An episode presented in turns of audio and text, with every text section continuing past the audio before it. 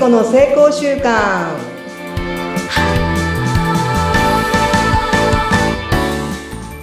皆さんこんにちは。エンパワーメントコーチの聖子です。無意識を味方につけて目標達成を加速させるコーチングをしています。どうぞよろしくお願いします。本日は特別番組として8月にクラウドファンディングをしたんですね。そのえーと、応援をしてくださった方々のインタビューをさせていただいております。本日はラケイキ株式会社代表取締役の小池陽子さんに来ていただきました。よろしくお願いします。よろしくお願いします。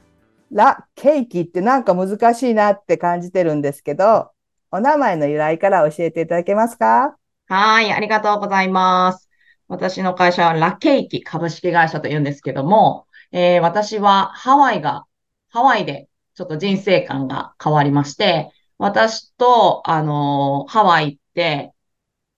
ハワイですね、アメリカのハワイ。うんうん。がとてもあの自分の中の人生の基盤軸となっておりまして、そのハワイ語から由来してるんですけども、ラが太陽、うん、で、ケーキが子供という意味なんですけども、ということでですね。あ、すごいつながってるわ すごい陽子が太陽の子なんですね。はい。で、そのまま、ラケイキ株式会社、陽子会社を設立したという由来でございます。素晴らしい。はい。いいね。いい名前ですね、本当に。そうなんですよ。ちょっと私、現地、うん、まあ、ハワイに、の現地の方に、えっ、と、お会いするというか、ホームファミリーって言ったらいいんですかね。うん、お花ってハワイでは言うんですけども、血のつながりはないけども、まあファミリーとして、えっ、と、まあジャパニーズドーターだって言ってくれる家族がいたりとかするんですけども、その方が、陽子って結構多いんですね。あ、そうなんですね。日本人って陽子って多くないですか？陽子、太陽の陽もいれば、太平洋の陽とか、そうだ、妹に陽子がいた。踊る陽子とか、葉っぱとかね、なんかいろいろ陽子さんって多いみたいで、で、ハワイでも結構陽子さんいるみたいで、現地の方から、陽子はなん、どういう字を書くんだと聞かれたんですよ。はい。で、太陽の子だよって、サンキッズだよって言ったら、あ、ラケーキだねって言われたんですね。で、それ、その時に、あ、ラケーキっていいなっていうので、まあ Facebook とかそういったところにもラケーキって使うようになって、えー、自分でもうほんと15年前ぐらいですかね、その出来事があって、あ、ラケーキ株式会社設立するわって言ったのがきっかけです。えー、素敵。じゃあ、そんな会社、どんな事業をされているか教えていただけますか？はい。基本はですね、リトリートというプログラムをプロデュースする会社になってるんですけども、リトリートって皆さん、なんか最近はね、あの、お聞きになることが多いのかもしれないんですが、うん、はい。私の定義としましては、リ、再び、トリート、整えるという意味、意味があるので、再び整える場所ということで、うん、えっと、まあ、自分自身を整えていく。とか、日常生活からちょっと違う場所に行って自分と向き合うような、うん、まあ、プログラムをやってまして、あとは、えっと、そのリトリートをオンラインでやったりとか、あとはガイド養成とか人材育成ですね。あとはイベント企画運営であったりとか、うん、えー、研修のセミナーとか。まあ一番、えっ、と、私が特技としてるのがヨガなので、ヨガを通して、えっ、と、その人の心と体をえっ、ー、と、整えていくパーソナル的なこととか、店舗運営とか、あとは地域活性事業ですね。うん、地域活性。あの、地域おこし協力隊もしたことがあるので、そういった街に、えっ、ー、と、地域をか盛り上げるよっていう事業もやっています。はい。なんか、ようこさんといえば、ヨガっていうイメージがあるんですけども、はい。ようこさんのヨガって、他のヨガと何が違うのか教えてもらってもいいですか？はい。私はですね、えっと、一番大切にしているのが、私自身がもともとフィットネスクラブで働いてまして、大手のフィットネスクラブで。はい、で、まあフィ、フィットネス畑で、えっと、まあ、体を作ることとか、セルフケアは大事だということを認識してたんですけども、まあ自分のことをあまり分からずに人がいいよって言ったことをやって怪我をしたりとか、うん、心を崩したりとか、えっと、自分自身もそういった経験をストレスが溜まって、まあ動けなくなった時期とかもあったので、えっと、その時に助けてもらったのがヨガの教えであったりとか、ヨガの手法だったんですね。なので、私の中でその人に合ったヨガを提供するっていうところが、えっと、まあ特徴でもあるので、えっと、その人に今必要なものを提供していくっていうところ、自分を知ってもらうようなヨガをしているので、結構なんかヨガ、体が硬いとできないですよねとか、うん、まあ、ヨガって難しいですよねとか、なんか最近はヨガをして腰を痛くなりましたとかね、膝が痛くなりましたとか、もう私からすると、えっていう状態なんですけども、そういった人たちが、あのー、まあ、増えないように、まあ、自分に合ったヨガっていうのを伝えていくっていうことを特化して、えー、特化してますかね。うん、はい。なので、お腹の中から、お腹の中からね、いる時から いる時からおじいちゃん、おばあちゃんっていうかね、年いったところまで、まあ人生すべてにヨガは、あの、使えるなと私は思っているので、私自身が、まあヨガは、えっと、人生の教科書として、えっと、自分の片手に置きながら生きているので、それを伝えているっていう感じです。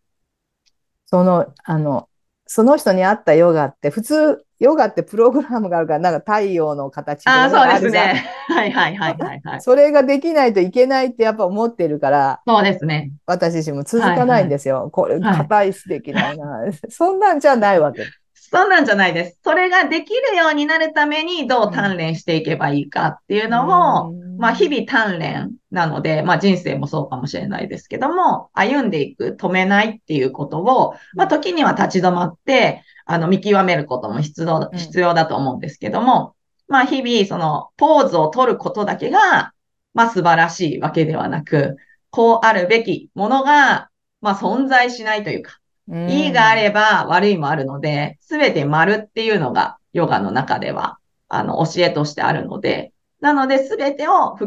含めて丸なんだよっていうことを学んでいくために、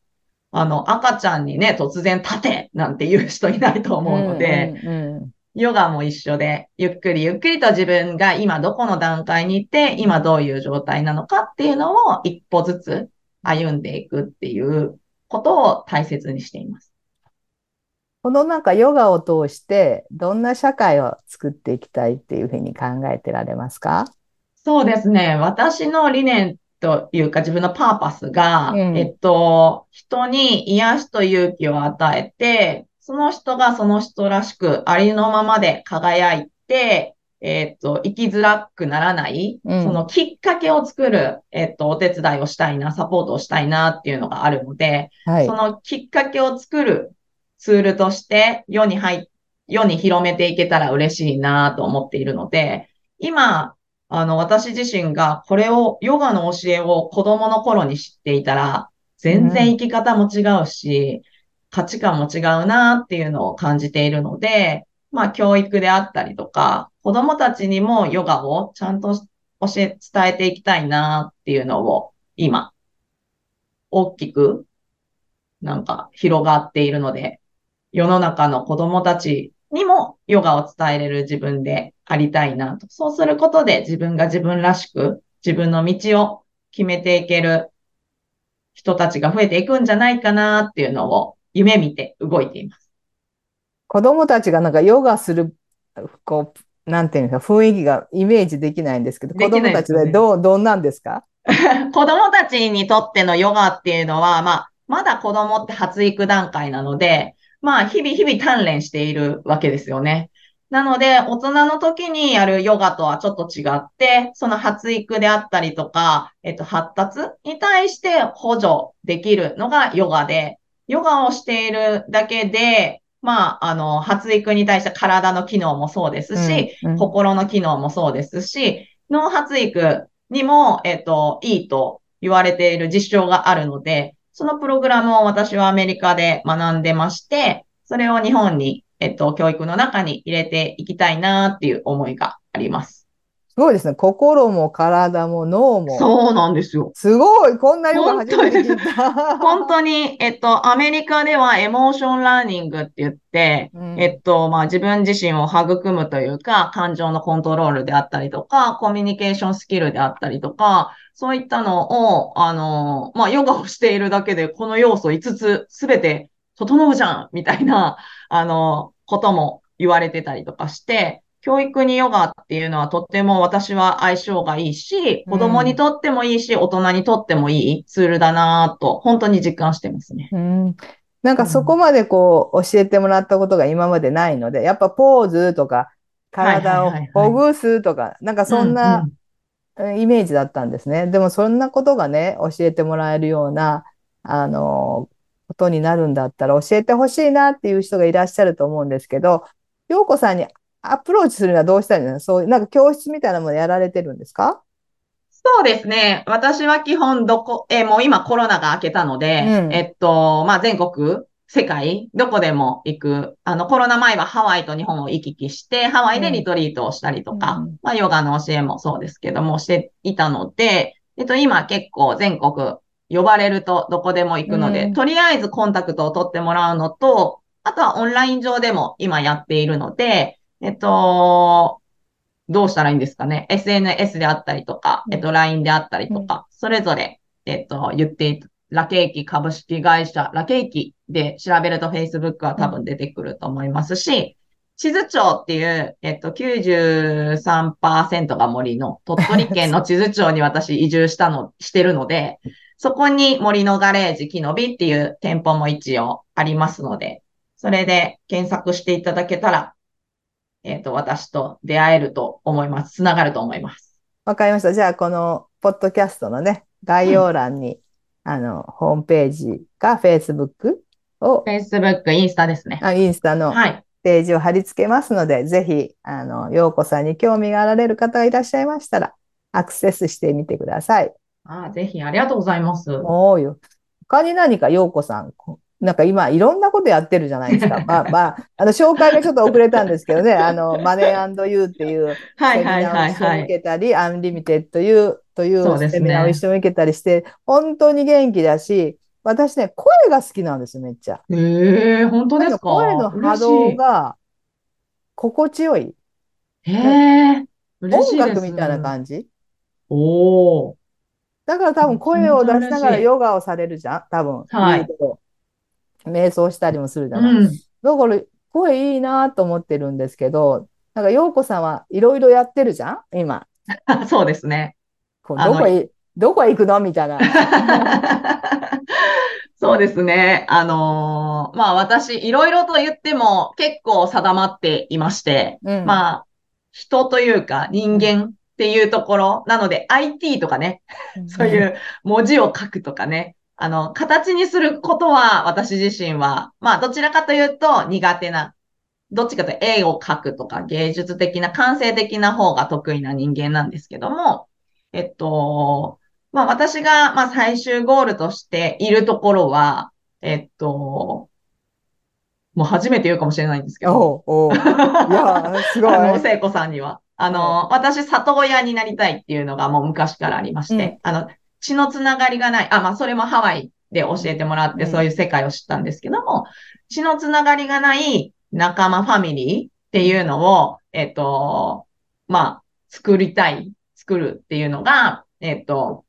私の、あの、小さな時からのなんか夢だったんですね。なので、最終はですね、まあ多分関西のおばちゃんなんで、関西生まれなので、あの、本当に、あの、血のつながりがない、まあ子供であったりとか、まあお年寄りもそうかもしれないですけども、子供だけに特化せずに、誰でもが、まあ、憩いとして入れる場所を作って、うん、まあそこに私がいて、えっ、ー、と、つなげていく役目になって、その人たちが生き生きと、あの、育んでいる、あの、そういう変容し続ける、生きていく、うん、前に進んでいくっていう人たちがいる場所を作りたいということで、森のガレージ、木の実っていうのも、なぜガレージか、スタジオじゃなくてガレージかっていうと、あの、ガレージって車のガレージで、まあ、修理しに来るもあるし、休憩しに来るもあるし、で、かっこよくして整えて旅立つっていうのもあって、そういうイメージでガレージを作りたいなっていう、自分のガレージを作りたいなっていうのを思って今、日々、まあ今はマネーユーの人が変容するためにどう促していくかっていうところのトレーニングを学んでいたりとか、あとは目に見えないあの世界ですね。まあ人間、あの形はたった3%、見えてるのはたった3%なので、目に見えないあの潜在意識の中にちゃんと自分もそこもちゃんと使えるような人になるために訓練してたりとかっていうのを、まあ、聖子さんとはそこで出会えたので、うん、とても素敵な縁をいただいたなと思っています。うん、ね本当に。じゃあ、血血血とかそういうのの関係じゃなくって、本当に思いとか、そういうつながりでか、家族、家族なのかな、ファミリーを作っていくって、なんかすごいこれからの時代に担って、ね、似合ってるんじゃないかなと思うんですけど、それは場所は関係ないの？いろんなとこでって感じなの？それとも地図でやるの？あ、そうですね。場所は、まあ、基本は、あの、うん、私、日本で死にたいので、日本で、あの、死ぬためには、まあ、日本に拠点を置いときたいなとは思うんですけども、まあ、日本のどこかって言ったら、そんなに、あの、偏りなく、ただ、私がいる場所は多分関西で生まれてるので、うん、まあ、関西近辺の どこかで、まあ、いるんだろうなっていうのはイメージはしてますが、あの、その日本人だけでもないイメージなので、世界とかからも、あの、受け入れて、えっ、ー、と、まあ、そこに来ると、なんか面白い人たちがいるよね、とかっていうなるような場所に、なんか本当形じゃない、そのたった3%だけじゃない社会を、私はもうちょっと、ま、あの、ハワイの、ハワイでちょっと体験してるので、うん、それをまあそのまま自分が作りたいなっていう、ちょっと日本にはまだ、まあこれからの時代は多くなってくるのかもしれないですけども、うん、あの多様性文化がちょっと入ってくるような、あの、時代になってくると思うので、そういったところで、まあ混乱が起きないように調和させる役目になれたらなと思ってます。なんかそのハワイで体験した時のその体験談や、これがすごい感動したんだよ、みたいなのがあればシェアしてください。いやー、たくさんありすぎるんですけども、私が一番、まあ、私自身が、まあ、感じたことなので、まあ、もしかしたら人それぞれかもしれないんですけども、本当に今生きてるなっていうのを感じました。なので、今、この今を生きてる人たちが多くって、あのー、うーん、なんだろう。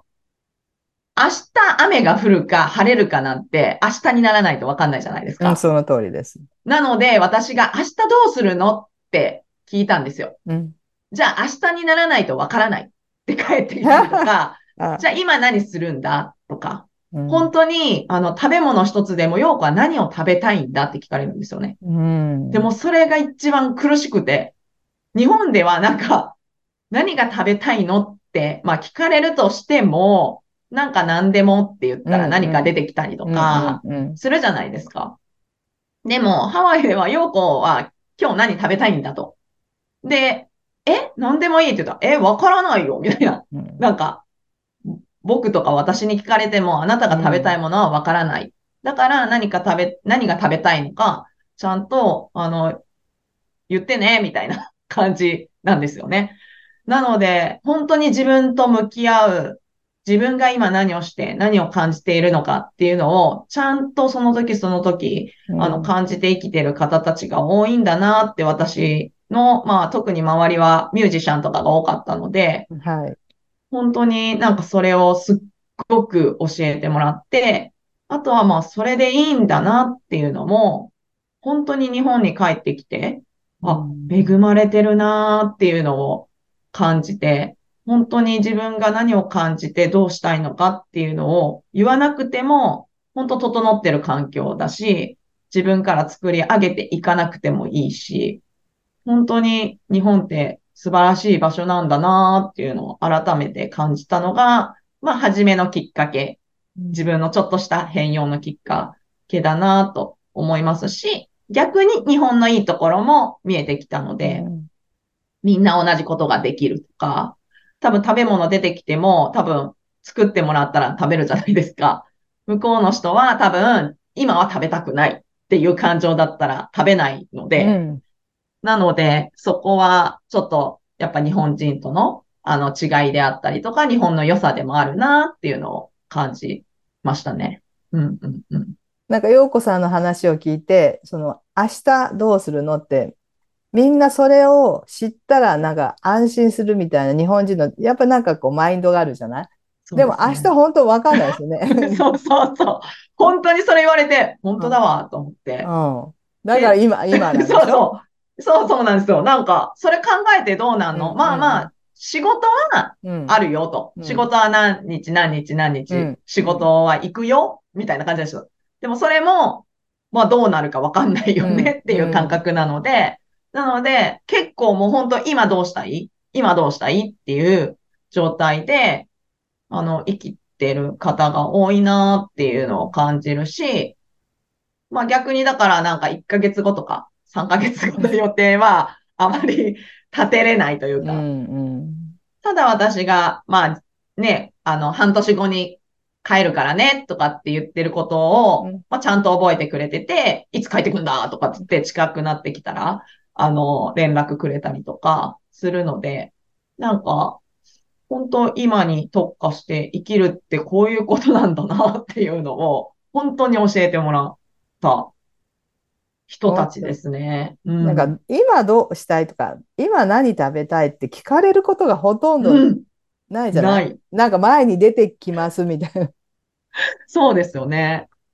それは、それに答えなきゃいけない自分のマインドがなかったら、うんってなりますよね。そうなんです。本当にだからなんで聞かれるんだろうって、初めはそれがすっごく億劫というか、まあ、あと英語が私は苦手っていうかできないって思い込んでたので、まあ、伝えれないから、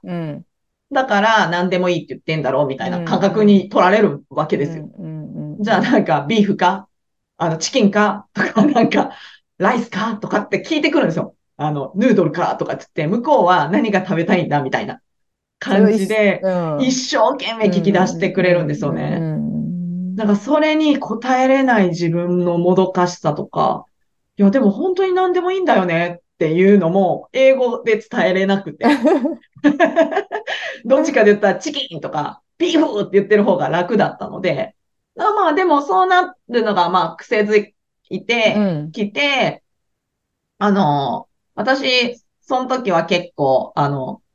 お肉をあまり食べない生活だったんですよ。はい。もともと。で、あの、まあ、私を知っている人が、あの、でも、ハワイの人って結構ビーフ食べるんですよね。チキンとかビーフとか。ね、めっちゃ食べるんですよね。うん、で、うちの、あの、ホストファミリーの daddy とかはもうビーフが大好きなので、なんか、あの、ビーフばっか出てくるんですよ。私が何でもいいって言うから。で、食べてるじゃないですか。うん、じゃあ、ある日ですね、私の知り合いが、まあ、英語できる子で、あの、 daddy にですね、あれ、ヨーコは、あの、肉が嫌いだよみたいな感じのことを言ったんですよね。ほんなら daddy が、え？みたいな。ヨーコはめちゃめちゃ食べてるぞみたいな状態になって、なんか、無理をしてたのかみたいな感じで言われるんですけど、あの、別に嫌いじゃないけど、あの、まあ、そんなに好んで食べないけど、美味しいって言ってめっちゃ食べてたんですよね、私は。美味しかったから。なんかその感覚とかがわからないって言って、すっごく、あの、まあ、その時はなんか、がっかりした感じで、あの、好きなんだなと思って出してくれてたみたいだったので、本当に申し訳ないことをしたなと思って、その時一生懸命英語で会話、できない会話をしたりとかしながら、うん、本当に感情で、あの、その時に感じたことを一生懸命伝えるっていうことをしていくことで育まれた、なんか一つの形というか、本当心と体と行動がお前は違うってずっと言われてたので。まあ、ほとんど、あの、ほとんどの人がそうでしょ？心と体と行動は。バランバランだからストレス溜まってるわけじゃない？そう、はっきり言われますだから病気になるんだって。あまあ、その時ボロボロで病気になってたので。なので、それを整える、そのリトリートを教えてもらったりとか、音楽治療であったりとか、あの、本当にヒーリングとか、あとはクレンジングするとか、あの、まあ、瞑想であったりとか、あとは自然と育む、あの、治療とかがあったので、そういったのを学ばせてもらったりとか、あの、アロマ治療とか、もう本当になんか、自分を元に戻すために、うん、あの、ハワイでいろいろ学んだことが今、仕事として実践されてるっていう感じですね。なんかね、行ってみたいな、リトリートに行ってみたいなって思われる方も今ね、聞いててはいらっしゃると思うんですけど、なんか近々でどこかでリトリートしますとか、あの、ね、あとはグランディングとかもしてるじゃないですか。はい。なんかそういうのがあったらちょっと、はい。教えてください。えっと、日にちは、あの、その都度変わるんですけども、月に1回大阪城でグランディングえっと、土曜日か日曜日のどちらかで月1やってます。うん、で、あと、リトリートはですね、えー、っと、オンラインが、は、まあ、ちょっと結構定期的にはやってまして、音であったりとか、まあ、ヨガであったりとか、あとはもうビジネスにつながっていくようなことはオンラインでやってます。で、えっと、普通のリトリートは鳥取に来ていただいたらもういつでもできる状態ですし、私は結構行ってプロデュースする。プロデュースするので、うん、そこに現地のに来てほしいって言われて、プロデュースすることもあるので、うん、えっと、まあ、なんて言ったらいいんですかね。日にちっていうよりかは、まあ、10月とかはね、あの、聖子さん行くのか、行きますか？マレーシアでもリトリート。はい。行くよ ー !10 月はマレーシアでリトリートも。来年ね、来年ね。そうです、そうです。しますし、あの、そうですよね。これ、そうですね。年末なので、そうですね。来年はいっぱいリトリートやってるので、つながっていただけたら、えっと、何日かっていうのもそこで出てくると思いますので、ぜひぜひ。はい。北海道、そうですね。北海道、沖縄、鳥取、岐阜、うん。はやると思いますね。はい。じゃあ、はい、そのあたりでね、あの、ピンと聞いた方がいらっしゃったら、はい、ぜひ、ようこさん。とつながっていただきたいなと思います。そろそろね、なん。か時間になってきたん。ですけども、ね、なん。か聞いてたらね、まだまだ聞きたいことがいっぱいあるん。ですけど、最後にリスナーの皆様へメッセージをいただけたらありがたいのでお願いいたします。はい。素敵な機会をありがとうございます。えー、私が、まあ、心と体を崩して、先ほども出てきたように、ハワイでですね、いろんなことを学んで自分を取り戻して今があるし、今も取り戻し続けてる、えー、んですね。なので、その中で変容し続けてる自分がいるので、本当に皆さん、あの、何も怖がらずにありのままの自分でいる方が、楽しく元気に健康で、えっ、ー、と、本当に幸せで生きていけるんだよっていうのを私自身が実感しています。こうあるべきっていう世界からですね、こうありたい世界にみんなが、えっ、ー、と、向かって、えっ、ー、と、進んでいけるサポートを、気づきを与えれる自分でいたいなと思いますので、ぜひぜひみんなでつながってですね、楽しい人生を、このたった何十年という人生をですね、みんなでつながって生きていけたら嬉しいなと思ってますので、ぜひぜひ何か、あの、お困りのこととか、まあ今も楽しいんだけどもっと楽しいことやりたいよっていう方は、ぜひぜひ私とつながってもらえたら嬉しいなと思います。今日は素敵な時間をありがとうございました。ありがとうございました。本日のゲストは、ラ・ケーキ株式会社代表取締役小池陽子さんに来ていただきましたいろんなことをね一緒にさせていただいて本当に陽子さんは元気だし人のサポートね本当に細やかなサポートもできる素敵な女性でございますので是非一度会われたら大大大大不安に なると思います。えっと、またね、今日も皆さん聞いてくださってありがとうございます。それでは、さようなら。ありがとうございます。